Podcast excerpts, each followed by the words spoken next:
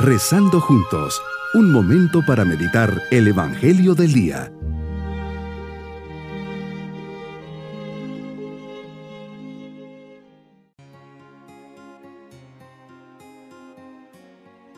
Al comenzar este día jueves de la segunda semana del tiempo ordinario, abrimos nuestro corazón al Señor para decirle, Señor, vengo ante ti porque te amo. Sé que tú también me amas y deseabas más que yo este rato de intimidad que estamos iniciando. Sé que estoy hablando con una persona viva y real que me conoce, que me escucha, que me ve y me habla, pero sobre todo que me ama. Me ama sin medida me ama más que a nadie en el mundo. Quiero, Señor, estar en tu presencia y acompañarte, con palabras o sin ellas, pero al fin y al cabo acompañarte porque tú estás aquí. Meditemos en el Evangelio de San Marcos, capítulo 3, versículos 7 al 12. Señor, te retiras con tus discípulos a la orilla del mar. Me puedo imaginar a toda la gente siguiéndote de todas partes hasta nos dices que era una gran multitud. Han escuchado todo lo que vas haciendo y quieren verte, oír de tus labios palabras de esperanza. ¿Quién te busca? Te buscan los necesitados de verdad, de salud y de perdón.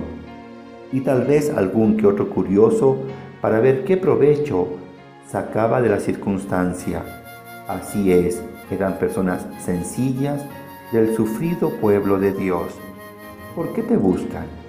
Te buscaban porque se sienten débiles, necesitadas, por saber que las soluciones a sus problemas no estaban en ellos, sino en Dios. Todos aquellos que nos sentimos necesitados, débiles, pecadores y humildes, somos los más próximos a este encuentro contigo. Lejos de ti están los engreídos, los soberbios y los faltos de humildad. Tus discípulos, a petición tuya, prepararon una barca al constatar el gran número de personas. Era tanta la multitud que están para aplastarte. ¿Cómo no iban a estar emocionados habías curado a muchos? Todos los que padecían algún mal se echaban encima para tocarte. Hasta los poseídos por espíritus impuros te veían y se echaban a tus pies y gritaban, Tú eres el Hijo de Dios. Me invitas a descubrirte, a llegar hasta ti, a confiar, a sentir en mi vida tu mano sanadora, a vencer todos los respetos humanos y arrodillarme delante de ti. Pero para que eso sea posible tengo que entender el ABC de la vida espiritual, la humildad. Esta virtud es la llave de tus dones. Con ella accedo a tu gracia. Humilde seré cuando me reconozca débil ante ti.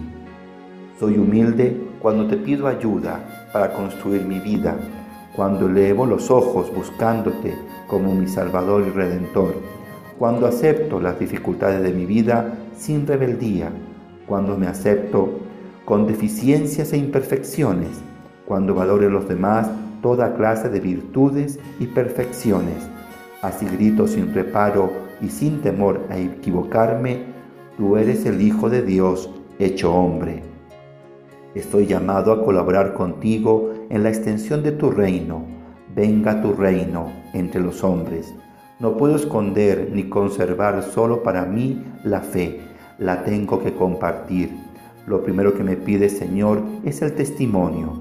Las personas me creerán más por la experiencia de vida y los hechos que por las palabras o teorías o doctrinas que les pueda decir. El testimonio se deja de ver, se deja ver, sobre todo por el modo de comportarme, sobrio, alegre, atento, servicial, educado y respetuoso. Todo cristiano que en medio de límites y defectos vive con sencillez siguiendo tus huellas y te tiene por modelo será un testigo de Dios y de las realidades espirituales. El testimonio en donde se deja claro que somos tus seguidores es la práctica de la caridad, es decir, en la capacidad de donación, que se contrapone profundamente al egoísmo presente en el mundo. Así, siguiendo el testimonio de los primeros cristianos, se nos dirá, mirad cómo se aman. Qué hermoso es escuchar este comentario de los que no creen en ti, Jesús.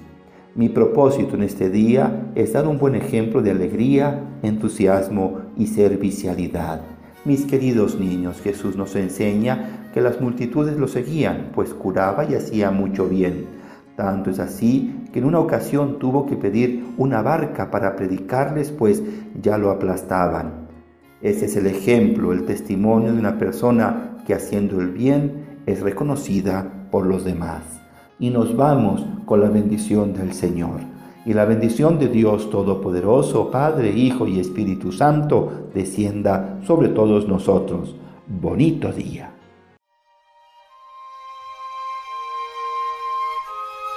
Hemos rezado junto con el Padre Denis Doren, Legionario de Cristo.